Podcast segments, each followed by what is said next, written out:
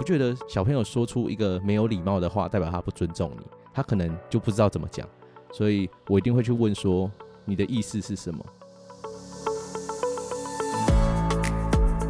我很想跟我的学生讲说，出了社会，很多事情都没有正确答案呢。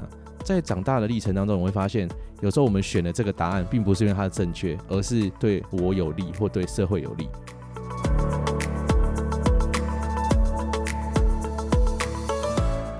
欢迎收听安叔，我跟你说，我是安叔。今天呢，是我们第一次邀请到了其他的 podcaster 来做一个访谈的节目。那这个频道呢，它非常的特别。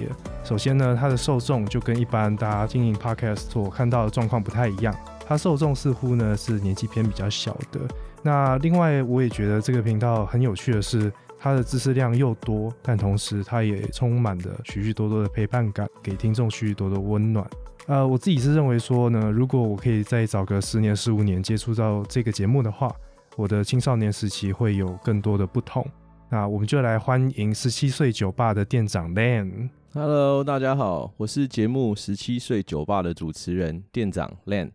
那十七岁酒吧呢，是一个想要让大家更认识十七岁左右的年轻人的节目啦。那会做这样的节目，主要是跟我自己的背景有关，因为我是一个国高中的老师。那因为学生之前啊，都会透过匿名系统来问我一些他们的烦恼啦，会希望可以给他们一点建议。那我自己觉得，十七岁左右的这个年纪啊，刚好会是我们人生最容易碰上烦恼，但是又不想要自我认清的一个年纪。嗯，所以就想说，不然开了一个节目，用我的角度来聊聊他们这个年纪的烦恼。那也希望呢，可以用他们的角度，让还没有十七岁或超过十七岁的大人们看看。那现在小朋友的烦恼到底是什么？嗯，我当时其实开始听店长的节目的时候，也意识到你最后面那一点，就是说，身为一个成年人，因为我们离十七岁真的蛮远的嘛，嗯，然后就可以借由你的节目，知道说，当今的年轻的小朋友们、年轻的学生们，他们究竟遇到了哪些困难啊，或者是哪些挑战？那更进一步的知道说，哦，原来他们现在在想的是这一些，而不是我们当年。因为年代不同，大家遇到的状况都不一样，不能再用原本自己的思维模式去思考。对，所以就是身为一个年成年人呢，在你的频道可以得到这些，我觉得是蛮特别的。那大家如果有听十七岁酒吧的话，其实会发现说，其实店长哦，他除了是刚刚讲的是国高中的一个老师以外，他其实身份超多诶。你要不要跟我们介绍一下这一位 店长到底有多忙啊？我是一个学校的兼课老师嘛，那同时也是在补习班任教。那是一个乐团的主唱，那也在帮出版社写书，那当然也是一个 podcaster，所以其实真的蛮多身份的。对啊，你时间到底怎么安排？因为我自己做 podcast，其实花的时间，相信你的节目也做了非常非常多的功课，花很多时间在做前期跟后置。那你怎么去安排你的生活啊？因为其实他也很花时间啊，听起来。嗯，基本上我自己啦，因为我一个礼拜会安排一天，就是原本的假期，那会把这一整天拿来做 podcast，就当做 podcast 制作的日子，所以这样子变成一整天在这样做的时候会比较有效率。不过这也只是一开始的设想，因为自己实际上做下去会发现，我自己的节目啦，我觉得我以我的节目来讲，它是一个很吃灵感的嗯状况。也就是说，我会一直在想，说我到底该怎么样说这句话啦，或者是我要用什么样的方式去做议题跟议题之间的连接。对，那变成说很多时候啊，就是 就是在电脑前面发呆，发呆非常的久。现在就不太一样，现在变成我生活当中哪些零散的时间，就默默的赶快啊，赶快来写个稿啊，赶快来弄一下东西这样。所以。我自己的运用时间，当然还是会希望利用在假日的时候，一天把 podcast 做完成，因为这样其实会比较好分配我自己在每件事情上面。不过，对啊，人生嘛，就是不是每一件事都可以如自己所愿。没错，哦，所以就是有点像是呃，身为主持人这个身份，已经完全融入到你的生活了嘛，你就更会去观察身边学生的状况啊、问题啊等等的，然后去拟定更新的一个节目的内容，对不对？对，都会跟他们相关。嗯。那除了一个身为老师这个身份以外啊，那你其他的身份对于做 podcast 有没有一些帮助啊？我觉得或多或少一定有啦。对啊，像乐团啊，哦，你的发声讲话就很 OK 啊，超好听的。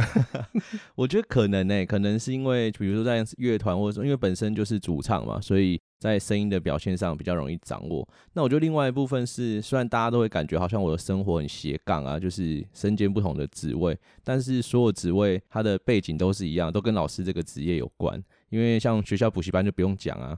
那出版社的话，主要也是帮出版社写参考书，那也是跟老师有关。嗯，乐团的诞生也是因为跟学校的学生，就我们热音社的学生一起组学生乐团。那虽然他们现在都已经不是学生了啦，那自己的频道主题也是跟学生有关，所以不论怎么样，到最后的核心都还是老师这个身份。嗯，了解。哎，可是我这边也在十七岁酒吧的 IG，其实有跟店长你本人的 IG 做联动，这样一个现象会不会导致一些不方便呢？甚至是会不会有同业他对于这样这个频道的架设，然后你的言论会有一些流言蜚语什么的？你有遇到这样的状况吗？我。目前还没有哎，可能是我们现在流量很少。哪有 少在那边谦虚，你流量名就超高的，比较不会被攻击。但是我觉得，或许就是不论是哪一边啦，我讲话都还算一致，就是并没有刻意塑造不一样的状态。比如说，我两边维持的身份跟他的态度都是一致的，所以会喜欢的理论上两边都会喜欢，那个相似性很高嘛。嗯嗯嗯。那所以你有遇到黑粉哦？这我们的晚一点聊好了。好啊，好啊，好啊。你 那大家怎么讲？我觉得假设我是一个学生啊，就是这样听起来，真的会发现说店长照顾到我们学生这边非常多的方面，课业就不用讲了嘛，还有学校的生活，还有那个人际关系，还有自己的行为或者是思考的部分，也包括了感情等等的。嗯，我觉得哦，你真的是非常全面，然后非常暖的一个暖男呐。对，所以非常推荐大家去听店长的那个节目，真的，真的，真的。可是我觉得另外一个很厉害，就是说你对于你做的议题所做的功课，还有你的见解，其实并不会说都是在走一个散歌的路线，就是我提了，但是我没有提我的见解。你的主观的见解其实都下的蛮明确的。是这件事情，你觉得身为一个老师，OK 吗？那或者是说别人会怎么想？我自己是不知道别人会怎么想，因为我他不会是我的前提假设。但是我觉得，身为一个老师，传达不同的思维是必要的。但是你在传达不同的思维，你又不可以太过于自我。就是我们在讲话的时候做论述的时候，我们可能必须要再更全面一点点。那我觉得我的节目只要有做到各方的思想都有南瓜在里面。那不同的说法啦，或者是不同的想法，也可以让大家去做剖析，我觉得就没有问题。那至于担心哦，我可能也不会去担心说，就是别人怎么想。虽然以前的确有因为这样遇到了一些像刚刚讲的黑粉的状况，但是我觉得啦，我觉得我做的事情不是违背我自己的天地良心，然后也不是为了要让这个社会变得更糟糕。我觉得为什么不能做？嗯，了解了解。那听起来真的是很做自己啊，心理的那个健康度非常好，赞！我真的觉得这样很好，需 要需要。然后我觉得也跟你刚刚讲的没有错，诶，我觉得在你的频道，就是我们每个人都有自己的观点嘛，不管是我们是在年轻的时候，或者是现在，甚至是未来。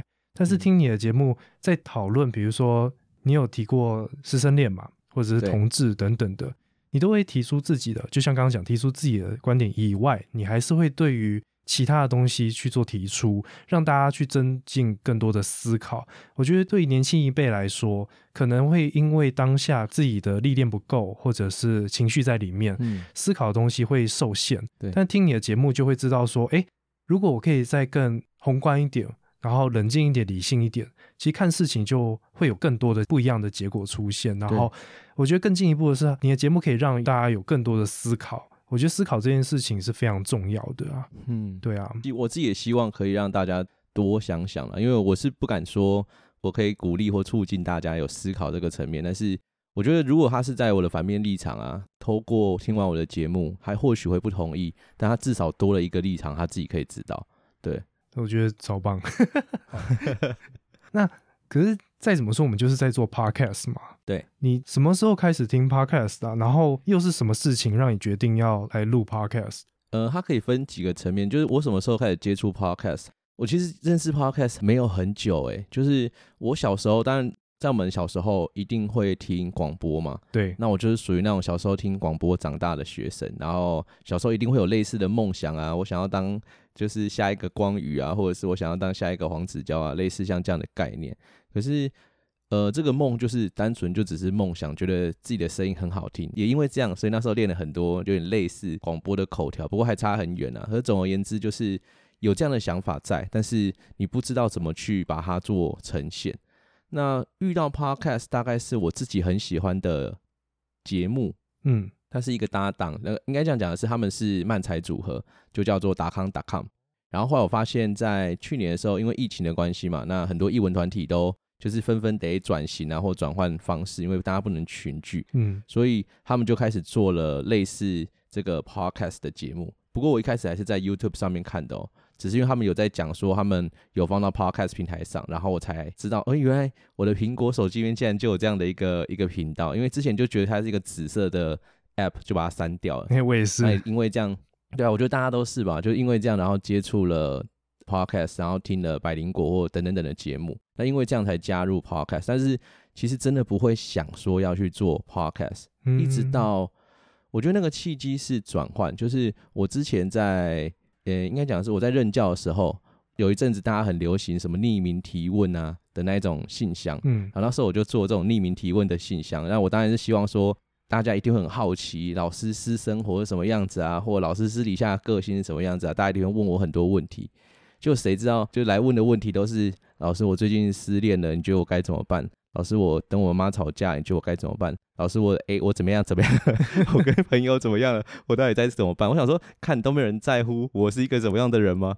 没有人在乎老师，你们只希望老师帮你们解决问题。那也因为这样，我就开始帮大家解决嘛。然后那个时候，电影和书那个解忧杂货店才刚上，我根本不知道什么叫解忧杂货店，我也我也没看过电影，没看过书。然后就有人说，就是哎，老师你在做这件事跟解忧杂货店很像。我想说到底是什么，我才去看。然后看完之后发现说，哇，原来真的蛮像的。那我就觉得，好吧，既然大家都不在乎我，只在乎自己的问题，没关系，那我就开着这个匿名的网站，或是这个匿名的沟通方式，就这样架立了。哦，那。因为这件事好像做蛮久，然后应该至少会有两三年有，然后会发现每一年的问题都差不多，就是你会发现说，春天的时候大家问恋爱，夏天的时候大家问远距离关系，因为放暑假了，嗯，那就是学期转换的时候就会开始问老师要升高中怎么办，老师考试怎么办，然后秋天的时候就会分手，就是大家都是一样的问题在循环，然后我就回答到就是嗯。这我是不是说过了？为什么都 为什么没有人记住啊？然后就觉得说，不然把它录下来好了。后来我还真的录下来，我就用 IG 开线上直播，因为我不露脸嘛。我一部分是我觉得也不是说什么多帅的人就不要在那边露脸，就是就是听我的声音就好，所以就会把 IG 的那个镜头都关掉。就是让大家只听声音，就有点类似现在 podcast 的形式，只是那时候根本就不知道这个叫 podcast，然后就这样一直做做做做到后面，大家好像也都也都会固定来听啊或什么，一直到就是我觉得大概这就是所谓的契机吧，就你会到后来会觉得说，哎，是不是我也可以做这件事情，然后就再把它列入考虑当中。就变成现在这样哦，所以就回答到有点腻了，然后就我觉得一部分是啊，对，就是你会觉得说是不是这些都有一个答案？那我觉得另外一个部分是大家可能都只问自己的问题，他都没有在看别人的问题。哦，对对对，会没错，会这样子。其实我也是啊。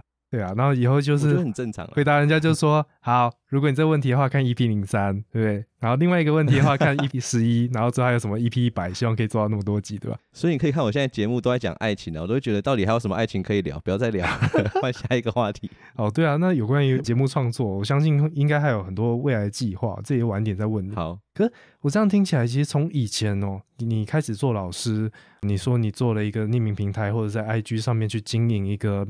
不露脸的回答大家问题的的一种方式，是是是。我发现你的学生都非常愿意去跟你透露他私底下的生活，因为以我自己的经验呢，就我们都当过学生嘛，在当时的自己怎么会想要说去跟老师这样一个角色去做，除了课业以外的更多的互动，甚至是去揭露自己内心比较脆弱的一面。是因为年代的不同吗？还是是因为呃我自己个性就比较奇怪？我不知道啊。你观察到的是什么样一个状况啊？我自己觉得啦，我自己觉得是主要原因是因为现在生活里面，我觉得有一个很大的核心叫匿名。因为我们以前没办法匿名啊，所以当我们说老师不好意思，我可以问你一个问题吗？老师就知道你是谁了。那透过匿名，所以大家比较敢说，然后反正他说出来，我真的也不知道他是谁。嗯，我觉得这个匿名系统真的蛮厉害的，是我真的想找也找不到。所以有时候也会遇到一些问题，是你觉得不行，这个一定要知道真人才有办法解决，或者是这件事情一定要通报给其他单位才可以处理的时候，你觉得你反而会更无，我就觉得很无助，因为我会觉得哇惨了，嗯我看到问题，但是我只能给予安慰、温暖、拥抱，但是我真实在现实生活中却没办法帮上忙。但是也因为这样，所以学生既然是匿名的，他当然就很敢说啦，说这件事对他们讲就不会是问题了。嗯哼哼哼哼，就是受到这个系统的保护，然后更愿意嗯去揭露那些不敢让身边的人知道的事情，这样子，对，他听起来蛮无助的。那在近期有改善吗？它是一个官方的匿名的系统吗？对，哦，所以我觉得它不会改善，因为呃，你换言之就会变成，如果它是可以被知道的，我的匿名就没意义啦，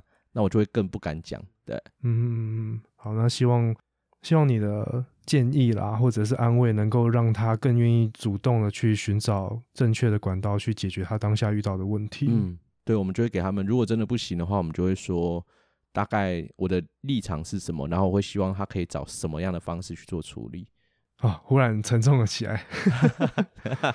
那我们再回到你的频道上面，我很好奇，耶，就是说刚刚有讲嘛，你的频道会取为十七岁酒吧，是因为呃十七岁这一个年纪刚好就是会遇到许许多多的问题，然后再加上一个非常大的就是课业上所带来的压力。嗯，那先问频道名称好了，你有没有想过其他的名字啊？因为取名字对我来说，当时也是非常非常困难的一件事情。嗯，有啊，当然是想了很多，因为一开始我不是说我的匿名系统叫解忧杂货店嘛，但是我就死都不想要把我的 podcast 名称叫做解忧杂货店。一来是因为人家就有电影了啊，人家也有那个小说啊，而且这种感觉实在是我自己觉得会太限缩在解忧这件事情，那没有忧不就不就不能聊，所以我不喜欢这样。嗯，那我那时候想了五个名字给大家做票选，哦，然后最后就大家都蛮支持十七岁酒吧这样，哦，有什么啊？透露一两个给我们听，让我们笑一笑。一两个嘛，我也可以全部讲啊，就是可是我觉得比较主要的是那个，大概有三个我觉得蛮有趣的，第一个叫做好难喝鸡汤，原因是因为我就觉得我不想要做心灵鸡汤类，就是我觉得我还是要给你一点。呃，因为我觉得每一个学生的烦恼，或者是在这个年纪的烦恼，嗯都不见得有大家想的那么严重，对，然后可能会有一些比较更批判的啦，或者是在更不一样形式的方式去去诉说我的看法，嗯，对，所以我觉得诶，好难喝鸡汤这个应该不错啊，那或者叫做午休学生会，哦，我一开始其实节目主轴想要聊一点跟学校学权啊，或者是在学校发生的事情有关，嗯。可是目前都还没有往这个方向做啦，就是有些内容想做，但是一直都不知道该怎么着手，所以那时候想说，那就用学生会的这个名称，对，可是又想说节目不要做太长，就是时间不要太长，那我们就定个十五分钟到二十分钟，刚好一个午休的时间，所以就取名叫午休学生会，这样就觉得哎、诶是不是还不错？这样那时候最后一个叫校园社会学。那校园社会学的话，就是想要谈谈在校园中发生的这些事情。嗯，可是这样听起来的确好像十七岁酒吧，它又有去顾及到，就大家听到就知道，哎，这个好像跟我有关，他会进来。然后酒吧也轻松一点的那种步调，对，所以再加上十七岁又不能喝酒，对不对？对我那时候故意取这个，就是取说十七岁这个年纪，这样我自己觉得很有趣啊。对，那真的是蛮棒的。我刚认识大家的时候嘛，一看到，哎，十七岁酒吧到底是什么东东啊？连我这种人，就是成年人也会好奇在里面到底在干什么这样子。那所以你刚刚有提到嘛，就是说频道名称都还是会有一些受限。那你有感受到十七岁酒吧这个名字有受到哪些限制吗？然后你之后应该会有一些方法想要去突破这个限制吧？我觉得受限是一定会有啦，因为主要是节目的主轴。我觉得不论是我刚刚讲的哪一种，其实我一开始都没有要刻意营造出太过于正向啦或鸡汤类型的形象。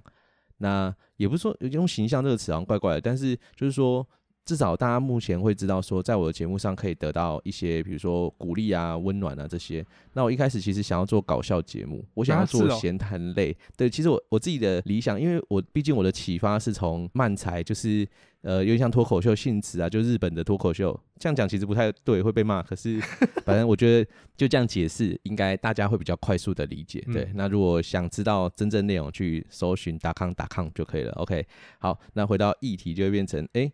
我想要做比较轻松一点点的，我们其实也可以轻松的看待人生遇到的问题，轻松的看待学校发生的事。嗯，但是我觉得可能也因为大家对于之前在匿名系统的那个解忧的状况太深刻了，所以到做十七岁酒吧的时候，大家还是会把一样的问题或者是把一样的状况拿来做询问。嗯，那我自己后来也觉得，既然我们都是从这边承接而来的，那为什么就？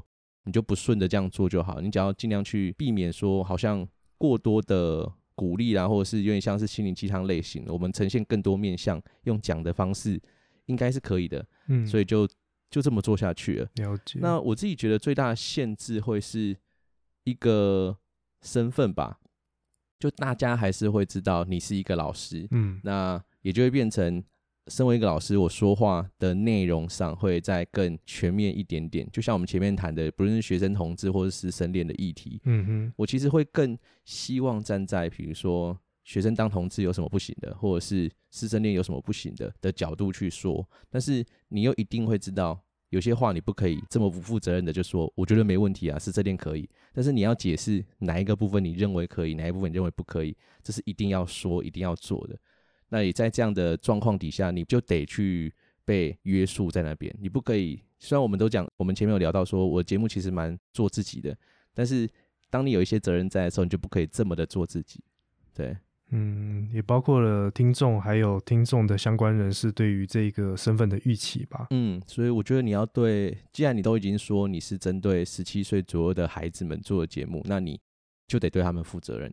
哦，而且因为跟学生就是所谓未成年，大家应该还是会更用放大镜去检视你的言行。嗯，的确会。嗯，那也真是辛苦你了。不会不会。所以也可以知道说，你的节目制作前面应该真的是花了非常非常多的力气来做功课，然后去审视自己的一字一句，对吧？对，所以我觉得这也就是为什么前面会说那个灵感，就是我觉得想要聊一个东西不难。我自己做节目方式跟其他人做节目方可能会还是有一点不一样，就是我一定要写完整的稿，因为我得确定我不会讲错话。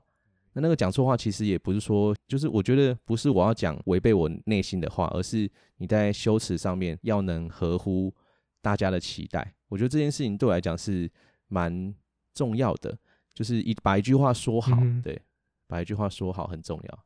嗯，就不要让人家挑到毛病，嗯，然后让大家接，应该是这样讲，让人家接受到你真正想要表达的事情，而不会去过分解读或者是曲解你的意思。对，我觉得我也怕说，其实没有这个意思，但是不小心被过分解读了，或者是超意了，那就变成哇，你根本就不是那个意思。然后，可是解读的人他也不是故意要去扭曲你的想法，他就是这样感受到。对我会怕这样的状况出现。然后莫名其妙，在这一个大家都在荧幕背后就可以骂人的一个时代，就被延上了。那这样子真的是很糟糕。对对啊，就是大家创作者其实都，我相信有流量之后，应该都会有遇到这样的一个问题啊。哎，那创作灵感啊，刚刚讲了，你就是在生活上嘛。就是生活过程中的观察。那除此之外，还有哪一些可以增加你做计划的那种灵感的方式啊？我觉得问呢，我都会直接问呢，我都会直接问我的听众们想听什么。对，哦，哎，这个、这、这个、这个，我反而更想要知道的，就是说，呃，当然，前面是所谓的匿名系统，对，可以得到他们更多的心里话、真实的那一面。但是我其实听节目也有听到很多，你会说，我知道你是谁。然后你就会去说，因为我对你的认识怎样怎样，意思是你跟学生的关系真的非常的好。那我很好奇是说，如何让这样子一个青少年，然后愿意去跟一个三呃，跟一个老师，就是 所谓长辈，你如何让青少年愿意跟你做朋友，然后讲他们更内心的事情？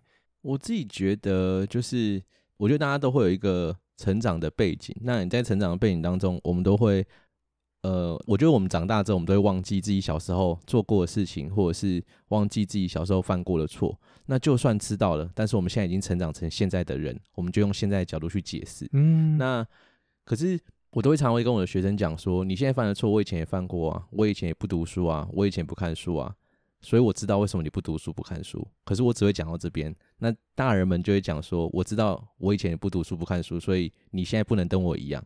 可是我们小时候，我们小时候就是这样长大的你怎么可以要求一个人不要跟你小时候一样？然后你的借口就是我已经长到这样，我看的世界比你更多，他是没有办法说服人的。我觉得大家都会有点反骨吧，就像我觉得很多人都这样嘛，这门上写的推，你就想拉看看看是不是真的只能推不能拉嘛？我觉得人就是这样，所以鬼啊，我可是这很真实啊，就是，可是我觉得小朋友也是这样，所以当你在跟他讲话的时候，你一定要记得是他为什么会这么做，嗯因为我们都会，我觉得大人们很怪，就是我们在跟小朋友讲话的时候，当他不解的时候，你就会要求你为什么不站在我思考替我想嘞？你想一下，为什么我要这样说你啊？你去理解我的想法。可是反面话就会是，那你有没有理解小朋友为什么会这样说这样做？如果你有理解了，那你就不会用现在这个态度跟他们对话。那我不是，我也不会觉得说亲子对话一定是爸爸妈妈放下身段跟小朋友站在同一线，我不会这样说，因为我觉得就像我的学生跟我还是会维持在老师跟学生之间的那一个关系在，嗯，就基本的关系不会不会磨灭掉，他还是有这样的关系存在，但他会知道说我会站在他的立场思考这件事情，所以他也会尝试在我的立场思考这件事情。那这样沟通下来的话，就会变成我们或许在心智上面是平等的，我们在外表或者在我们的关系上面来讲，我们是有一点，我们还是有一点距离，对，但是我们在沟通的心智上，我们是一样的，我们大家知道我们是一样高的，所以有什么话可以尝试说。那我也不见得觉得，我不觉得小朋友说出一个没有礼貌的话，代表他不尊重你，他可能就不知道怎么讲，嗯，所以我一定会去问说你的意思是什么，这样的话就会比较好解决彼此之间的那个隔阂。那慢慢慢慢的，他们就会得到信任吧。对我自己觉得，就是不要把小朋友当小朋友看，把小朋友当人看。那我相信一定会有人有疑问，就是什么叫做把小朋友当人看？我一直都把他当人在看呢、可是问题是，你在跟他对谈当中，有时候我们真的太容易记住他只是一个小孩子了。那你因为把他当小孩子，你就会认为说他讲出来的话就是小孩子讲的话。可是你在跟你的同事、跟其他的一般跟我们一样大的人讲话的时候，你根本不会有这个前提假设，所以你对这样年纪的人讲话的时候，你就有相对应的尊重，你就觉得哦，这也是一种说法啦。可是小朋友的时候，我们就会说啊，你就年纪小不懂事啊。他就明明就是可能同样一句话，但是我们的解释方式就完全不一样。哦，对耶，真的是不要去小嗯看对方，就不要去想说你你绝对没有想的那么全面，然后去讲了一些他早就已经想过的事情。就跟女孩子跟男生抱怨说他在上班的时候遇到什么样的状况，结果男生第一个反应就只是说啊，你是不是应该这样？你是不是应该这样？这 问题就解决了啦。就有时候他早就已经想过了，你不要去低估别人的思考能力，即便他只是个孩子。那甚至我觉得反而要去重新要去审视自己嘛，就是说，诶，你怎么会认为小孩子知道的比你少？在这个时代，说不定他知道的事情比你还要多。嗯对啊，我觉得这个是身为成年人，说不定还要更去警惕自己的吧。对，随着年纪更增长，我觉得是诶、因为我自己也把这个东西放在节目里面，就会变成如果在听我的节目解释的话，我我比较常说，嗯，我怎么看，我不会说你应该怎么做，因为我觉得我唯一能跟学生或者是跟其他人分享的只有，如果我遇到这件问题，我如果遇到这件事情，我会怎么做。对我没法给你任何实质上的说你应该要怎么做，因为我没有权利干涉任何一个人的人生啊。但是我却可以分享我的人生给任何人听。就是多一个参考的依据，说这个人他当时是这样想，对对对对然后他决定这样做，拿给你参考看看。那我也不会去干涉，因为每个人他当下的状态绝对是没就没有人状态是一模一样的嘛。对，而且没错，另外一个可能也是提醒着听众们说，最后做选择的还是你自己，是对，因为还是要就不能借由任何方式去推脱你当下做选择。没错，果然是第一线的教育者，真的是很厉害。没有没有，好，那在做十七岁酒吧到现在啊，你真正改变了哪些事情？就是应该是说我我也想知道一件事情，就是说你自从开始做 podcast 十七岁酒吧之后，是那同时你也是一位老师，这样一个双重身份，我相信你对于青少年的影响力一定是有的。那你也帮助到了很多的人事物。那在这一些帮助到的人当中，有哪些事情是你印象真的很深刻的？嗯，我自己是不敢讲说有影响力啦，或者是对谁谁谁有帮助。不过 在因为总是对啊，这样讲很矫情啊。可是自己在听到，系啦，就是自己在听到别人的回馈的时候，或者学生的回馈的时候，就是他们会写，不论是匿名的方式，或者是留言的方式，或者当面跟我讲，就是说谢谢有这样的节目，可以让他知道说原来就是有人跟他有类似的问题。那我觉得自己听到这一段的时候，就觉得哦，做这个节目真的做对了。那或者是还有另外一集是我们在节目里面有聊到学生参政，那那一集是真的就有蛮多人给予回馈的，而且那些人是我不认识的。他就是在，因为我们是刚好是民主呃学生民主联盟的，他们是这些成员，或者是他们也在其他学校担任学生自治的角色，然后他们就来说，终于有人讲出他们的心声，或者是终于让别人去理解哦，原来他们遇到的困难和困境是什么。所以嗯，我觉得这件事情有让我觉得说，原来这样的角度出发是正确的，也让很多现在的学弟妹他们就觉得说，哎、我好像也可以做这件事情，我也想为学生们说点话，做点事。我觉得得到这样的回馈真的很开心。嗯，就是你提供了一个平台，让大家彼此之间可能内心想着同一件事情，然后借由你的节目，可以知道说有人跟我想的一样，对，而且人数不少。是哇，scare！哎、那再怎么说，就是我们也都是有，还是算 podcast 界的一个素人嘛。那在这节目到现在，你有没有想要感谢什么人？当然，听众不用说，他是支持你，并且给你很多灵感的一个来源。那除此之外，有没有想要感谢谁？要感谢的、哦，如果真的要讲的话，要谢谢的人真的太多了，不然就谢天吧。谢和弦吧，谢谢好和弦 靠腰带我进这个节目。哦，是没有好和弦吗？就那时候要买器材的时候，我相信大家一定都有听过好和弦跟百灵果那一集，对啊，嗯所以要谢谢好和弦。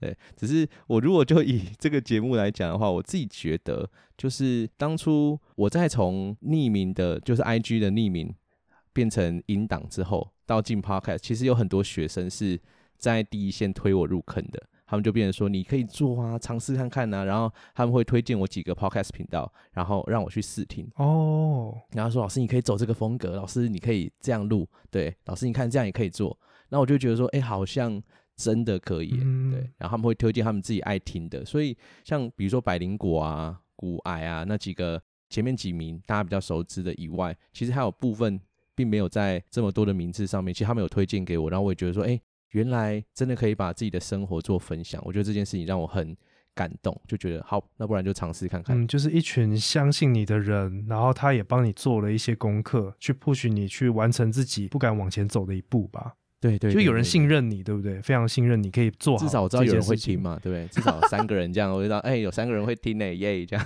那种感觉。三个人多哎，好棒哦！啊，但是我刚刚不小心把自己题目拉走了。有一件事情，我其实在听你的就是学权那一集啊，我就有一些疑问，因为当初我在学生，不管是我国中，甚至在高中的时候，就是学权组织啊、学生自治等等的，在我的生活里面是完全不会出现的。那是是现在这个时代才比较明显嘛？还是怎么样？然后另外就是你对于学权其实也有非常多的想法，甚至是推荐大家去参与这样的一个活动。对，那嗯，我比较好好奇的说，我跟大家比较不一样吗？还是怎么样？我觉得是我们那个年代一定有学权组织，呃，高中啦，因为国中没有的可能性很高，对，而且国中嗯能做的事情更少。那高中一定有，大学一定有，只是在我们那个年代，学生会或者是这个，比如说管他任何的名字啊，就是它其实就是学校的一个处室底下的一个组织，然后他们的老板其实就是学校的老师们。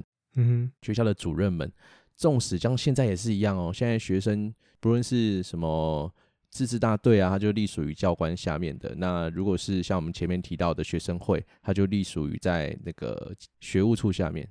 那这些组织其实他们都还是有一些局限在。那我自己会觉得，我们那个年代读书都来不及，而且根本没有人教会我们这个。我们那时候的背景，至少我的背景是，还是尽量不要碰政治。纵使我现在做 podcast，就是我妈也会听我的节目，她就觉得我什么都可以碰，政治议题不要碰。嗯，对但是我又是公民老师，我就死的都要碰政治啊。对我就觉得生活无处不政治，所以她有时候会因为我聊到一些政治性的议题而不开心。但是我就觉得，像那一题在讲学生参，就是我们一开始其实想要讲学权啊、学生自治，可是反而是那些小朋友，就是被反弹的小朋友就说可以聊学生参政啊，对啊，我就觉得嗯，原来在他们这个视角里面看，其实他们。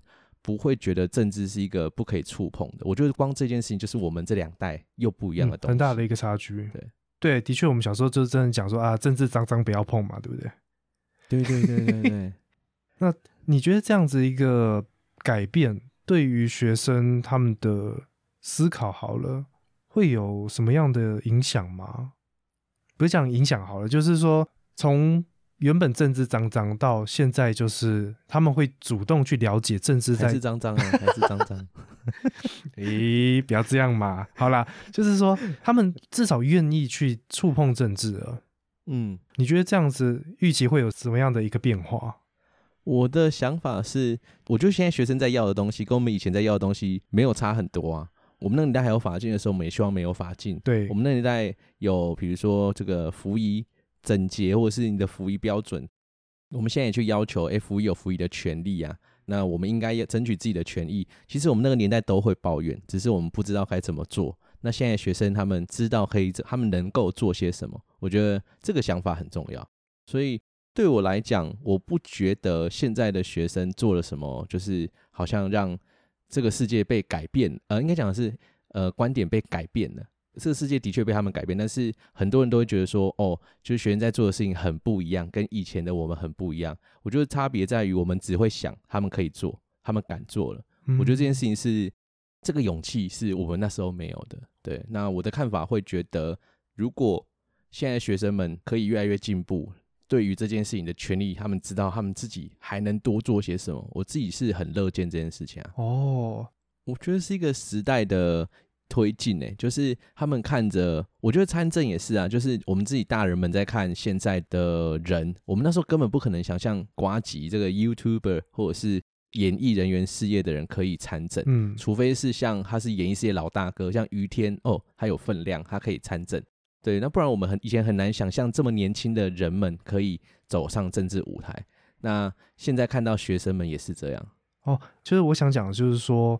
学生他们不会因为自己只是学生，然后就不敢去相信他们能够去争取些什么。嗯哼哼哼哼，的确，这会让他们更勇敢，在未来的路上，他们会更能够去正视说，我真的需要什么，而且我认为这些东西真的该拥有的时候，他们会去据理力争。对，我觉得改变到他们这一个世代，可能吧，maybe 是这一点，那真的是很。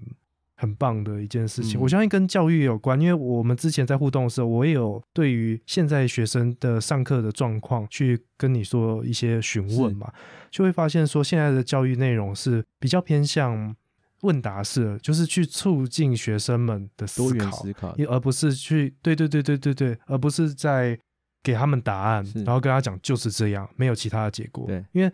学生，台湾学生也有另外一个问题，就是他们不敢犯错，尤其是在大家面前。但是改变成这种对谈式的，或者是辩论式的方式呢？就其实事情不一定是真的是有所谓的对跟错，只是说我这边没思考到，然后我这边可能想错了，这样方式反而去。去 push 去鼓励学生去做更全面性的思考吧。我觉得这很重要。虽然还在做了，我觉得台湾目前也就是处于还在做，然后很多老师们也尝试了在做。那大环境底下还是有正确答案这件事。不过我觉得，呃，我很想跟我的学生讲说，出了社会很多事情都没有正确答案呢，对吧？很多事情你不是他不是 A、B、C 都给你选，因为你今天选的这个。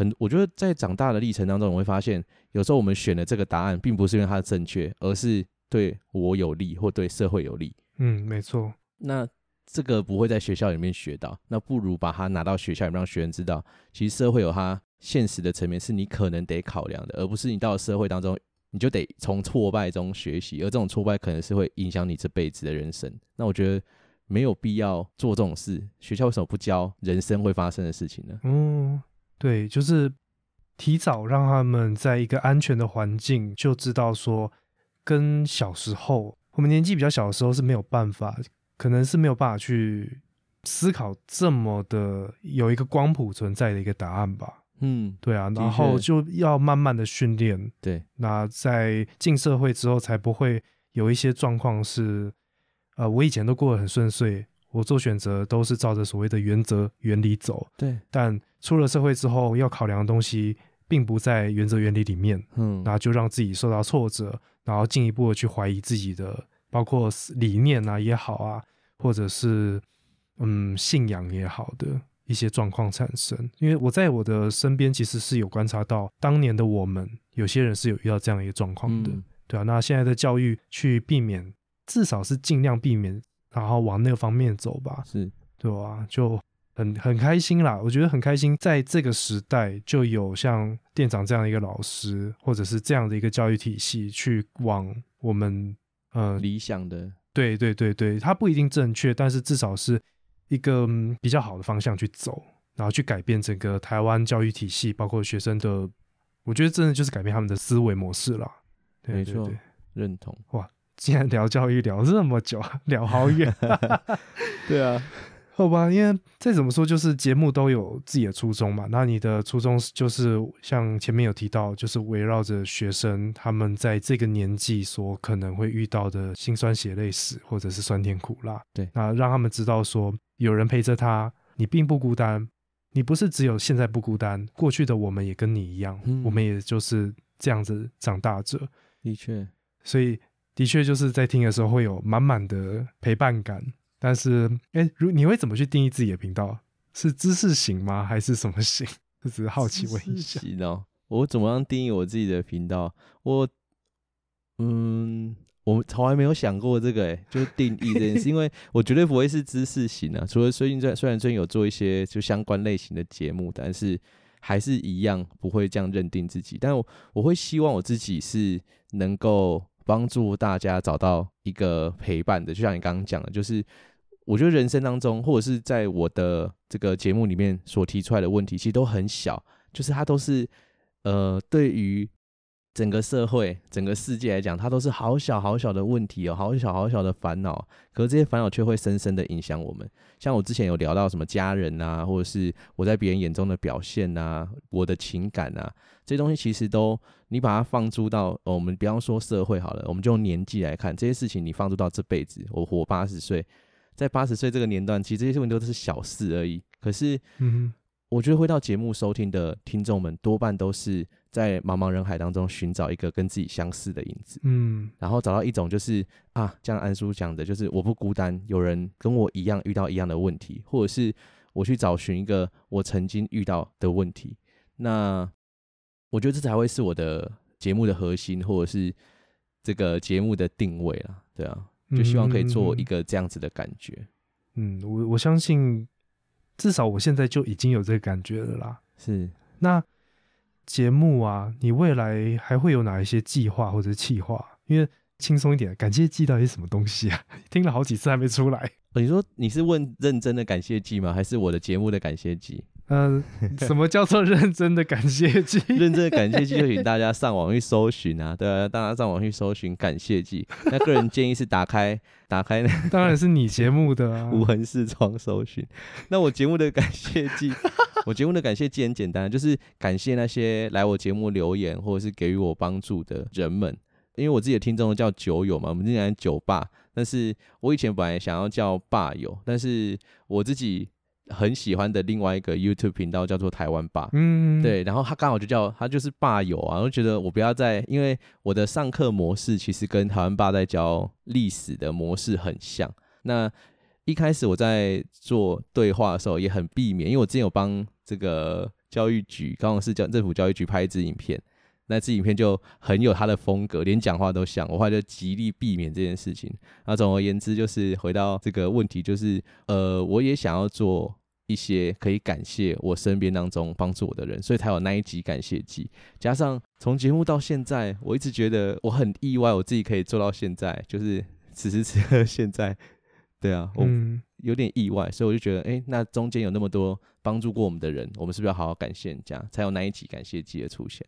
哦，那一定要的啦。对啊，对啊，其实好的节目。我我相信店长你是有一定坚持的人，甚至那些坚持比大家的标准还要高啦，所以可以呈现出这么呃一致性，然后内容也是蛮完整的节目，对啊，这真的是推荐大家去一集集的听，谢谢谢谢，就知道说店长花了非常多力气去做他的企划，还有他的内容，甚至要做很多可能原本不属于他的功课。那节目未来会有哪些题材啊？你有没有想要透露给我们？因为你也有提过说，其实包括学生自治，然后甚至会有一些话题，对，你想做，但是还没有办法做，甚至是可能是素材不够吗？等等的一个问题。那提出来的话，也许会有不一样的管道可以来帮助到你。哦，我自己其实，呃，我发现其实，在访谈的时候，我应该讲不要用访谈，就是我发现在这个找到其他的人来到节目里面对话的时候。会有不同的火花。那一开始其实很想要多做类似的东西，因为我觉得在每一个人的节目里面，大家都有自己的角色的塑造。嗯，那这个角色塑造塑造下去之后，我们可能就很难去脱离这样的角色。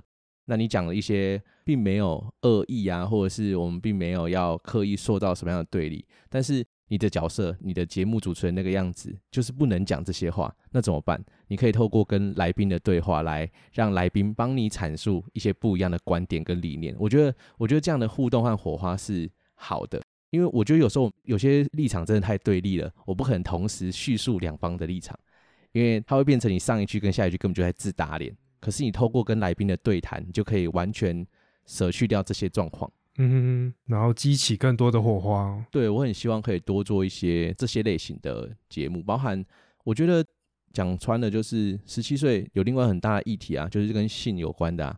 在法律上，十六岁以上其实在性就已经有开放，但是在话题上面，我不可能去鼓励十六岁以上的小孩跟他们讲说：“哎，你已经满十六岁了，这是在那个两小无猜法案，你是可以合宜性交的。”我不可能去讲这件事情。但是我就觉得我的节目需要去帮助面临到这样状况的小孩子，他可以做什么样的措施去保护他自己？对他如果是避免不了，他如果真的是两情相悦的状态下，那他有没有什么措施可以保护自己不要受伤，或是在性行为上面有安全性行为的内容？嗯。可是如果就以店长的角色，有两大状况嘛，第一个男性的角色，第二个这个学校老师的角色，他都不适宜聊这个话题，他就一定要透过跟来宾的访谈。对，那我自己还有想要做另外一集是霸凌，然后我觉得霸凌议题也会类似，因为其实我参考了好多就是频道聊霸凌的议题，但是不论你怎么聊，你都会都是无解啊。那无解的议题你聊了有聊跟没聊一样，它就那就是另外一个很可怕的事情。嗯，所以透过多方的谈话，我觉得他就可以去。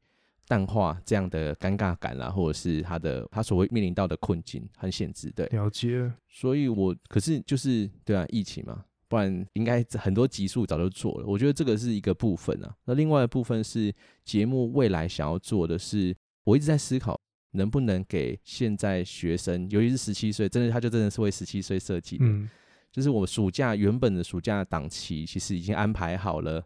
八集的内容就完全不能录，我现在很痛苦。其实在讲的就是国中生升高中，他们的想法是什么？那高中生怎么看待过去一年的自己？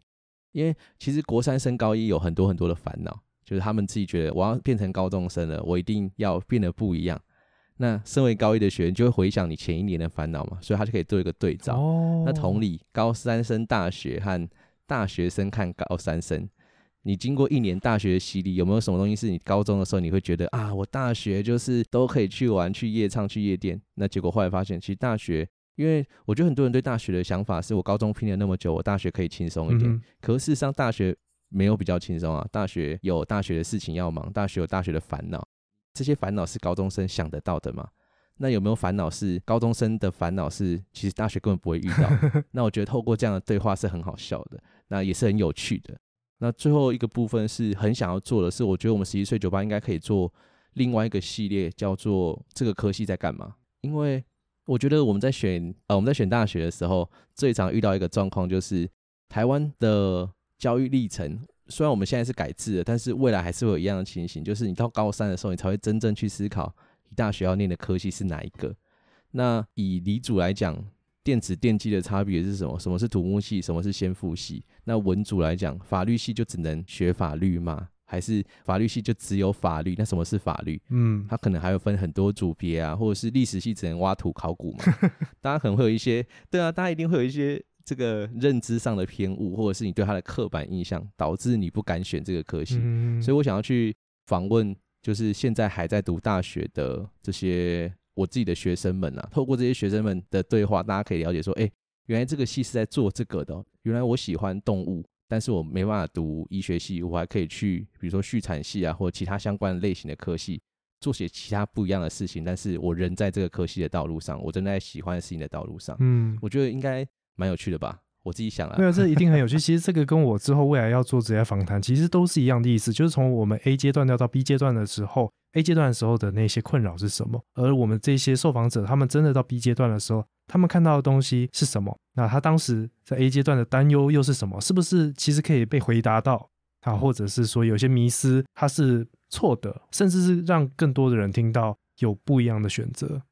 我觉得打破迷失很重要啦。我自己的看法也是这样，就觉得在这些事情上面，如果有一个人告诉我，我当初选这个科系是呈现什么样的内容，我可能就会知道说啊，它不是我要的。因为我觉得自己在读研究所的时候，会发现目前一个很大的问题是，很多高中生在成绩拿到之后就被乱塞到其他的科系里面或其他的学校。那对他来讲，他就只是哦，这个名字我好像知道，哦，这个名字我好像认识。就读了一年之后，还是得面临休学或转学的问题啊，因为他找不到他自己的未来在哪里。那如果是这样，如果我们节目可以改变这件事情，希望啦，如果我们节目可以改变这件事情，让未来大家在就任职场啊，或者在选科系的时候有不一样的想法跟看法，我觉得很棒。对，就是真的是提供听众，除了你需要什么样的一个实际的条件，就是你真的需要分数多少，然后你才可以进到这样的一个系，这样的一个所以外，有更多的内心的想法的，嗯，还有他的观察，没错，而不是就是我分数到这边，我听过这个戏，我就被分发到那边，然后傻傻的，就是有点像是用脸去探草丛啊。嗯，即便那个草丛嗯很有名嘛，对不对？对然后一进去被打满头包，然后你反而去需要去面对更多原本非常不希望会遇到的一些状况，你就被磨掉了，或者是怎样的一个状况。那就非常希望，我也很期待有这样的一个节目出来啦。虽然你有点抢了，我当时也想要做企划，不一样，不一样，我们做的年龄层不一样。对没有，我也想要做大学生的，我也想 做，哦你这个坏人。那你可以做大四生啊，我你做出社会嘛，你就做后面那个阶段。他说我们访问到同一个分配好人，就对了。对啊，我们访问到同一个人，他高一的时候就说什么未来期望很棒啊，他对这个地方充满希望。大四的时候就是另外一回事。啊，还期望大四的时候可以上安叔的节目。对，傻笑啊！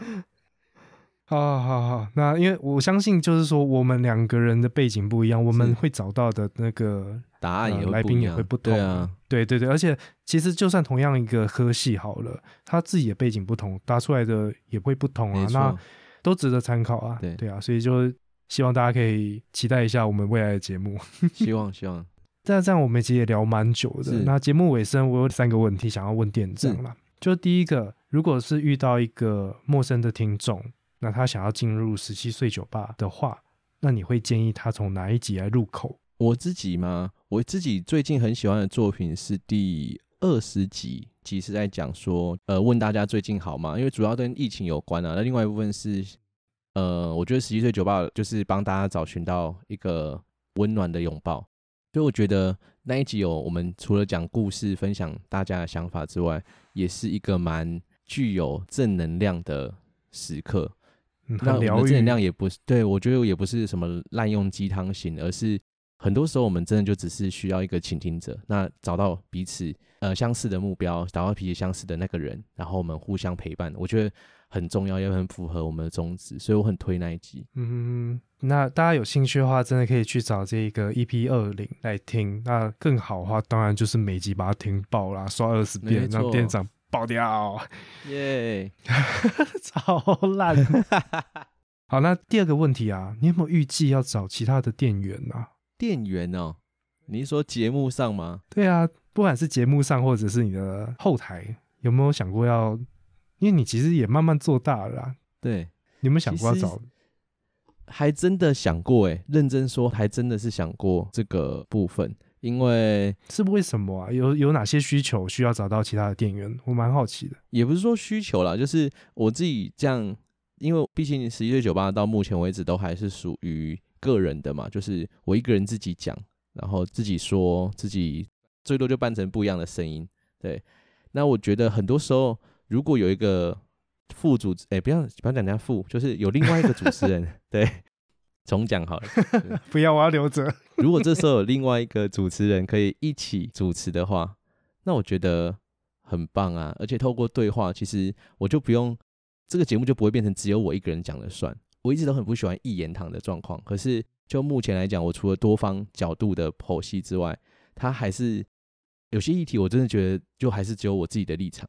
那我很很希望有别的立场。那如果今天有另外一个店员可以来做陪伴，然后陪伴大家，然后让这个节目做得更扎实一点点，我觉得是好事啊。对啊，只是只是我觉得一个人说话跟两个人说话，他的技巧和方式都会完全不一样，所以这个还在思考。对，嗯，有许多配合上面的工作要先去思考好啦。那但是的确啊，两个人的节目就是不会被演算法绑架，因为我相信，就算一个新议题做再多功课，可能都会受到其他的一些原因去筛选掉你看到的资料或者是发言等等的。的确，对，而且就真的觉得一个人做节目真的好辛苦啊，已经做了半年多了，对吧？对，那真的希望就后面有更多可以期待。很多新的计划，然后会有更多的温暖可以分享给大家。没问题。那最后一个，最后一个问题是，那就是下一集啊，这样一个 podcaster 的访谈，店长，你会想听谁啊？我吗？对呀，我自己的话，我会很推荐一个频道，叫做凌波微步。对，那我会想要推荐他们，原因是因为至少在 podcast 圈里面，有一群人是专门说故事的。那这一些说故事的人，除了最有名的那一个就是吴淡如小姐以外，其实多数你在查故事，它都是红书比较多，嗯，他都说给小朋友听的。那这个观众取向其实也很很明显啦，其实大家都知道，因为小朋友也需要这样的陪伴，我觉得这是好的。但是有时候你很少会听到一个说给大人们听，或者是大人们可以理解融入的故事频道。嗯那凌波微步他这个。他们叫做凌波微步有声书嘛？那他们的有声书其实包含了恐怖的啦，包含一些有的没的啦。那我觉得 是真的是有的没的。可是你在听他们节目的时候，你真的会有一种就是身临其境的感觉。嗯，因为他们不是说书哦，因为说书节目其实也很多人做啊，就是除了介绍书之外，讲内容之外，其实有很多优质的说书频道。但是我会推荐他们的原因，是因为他们是自己写的剧本，然后自己演绎，自己做，然后。我自己很佩服他们啦，因为我们自己有在录音的，就知道很多细节、很多功夫是很扎实，而且很花时间的。对啊。然后他们的节目的，不论是在效果上面，或者是他们节目在整体剧本的流畅度上面，都是越来越进步的。而且近几集真是会让人家觉得哇，太屌了吧！所以如果可以去了解他们的就是历程啦，怎么会想做啊？那中间遇到的困难，我觉得很有趣，因为。这个东西只是没有影像，如果有影像的话，绝对也是一个不可小觑的 YouTube 频道。嗯，真的好啊。那宁波维布的波比还有 Chrome 有听到吗？加油加油，来吧！好，那今天就非常谢谢啊店长花了这么长的一个时间跟我们分享，包括自己的频道。他自己本人啊，更多更多的就是跟教育相关各种大小事啊。那再次非常感谢有这样一个频道的存在，那甚至是有这样一个老师可以去影响我们的晚辈，让他们有更好的未来。那今天的访谈节目就做到这边，大家拜拜，拜拜。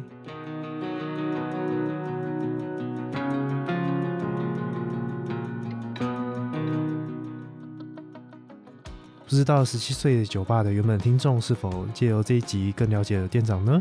或者是陌生的听众们对于十七岁酒吧是不是也引起更多的好奇？而有关十七岁酒吧的连接方式会在下面的资讯栏，或者是可以到我们的 IG，都会附上十七岁酒吧的连接。让大家可以快速的连接到十七岁酒吧这一个优质的节目。而这么好的节目需要各位的支持，店长非常欢迎大家到他的频道去跟他做互动。如果有任何问题，都可以上去询问他。那今天的节目就到这边，我是安叔，大家拜拜。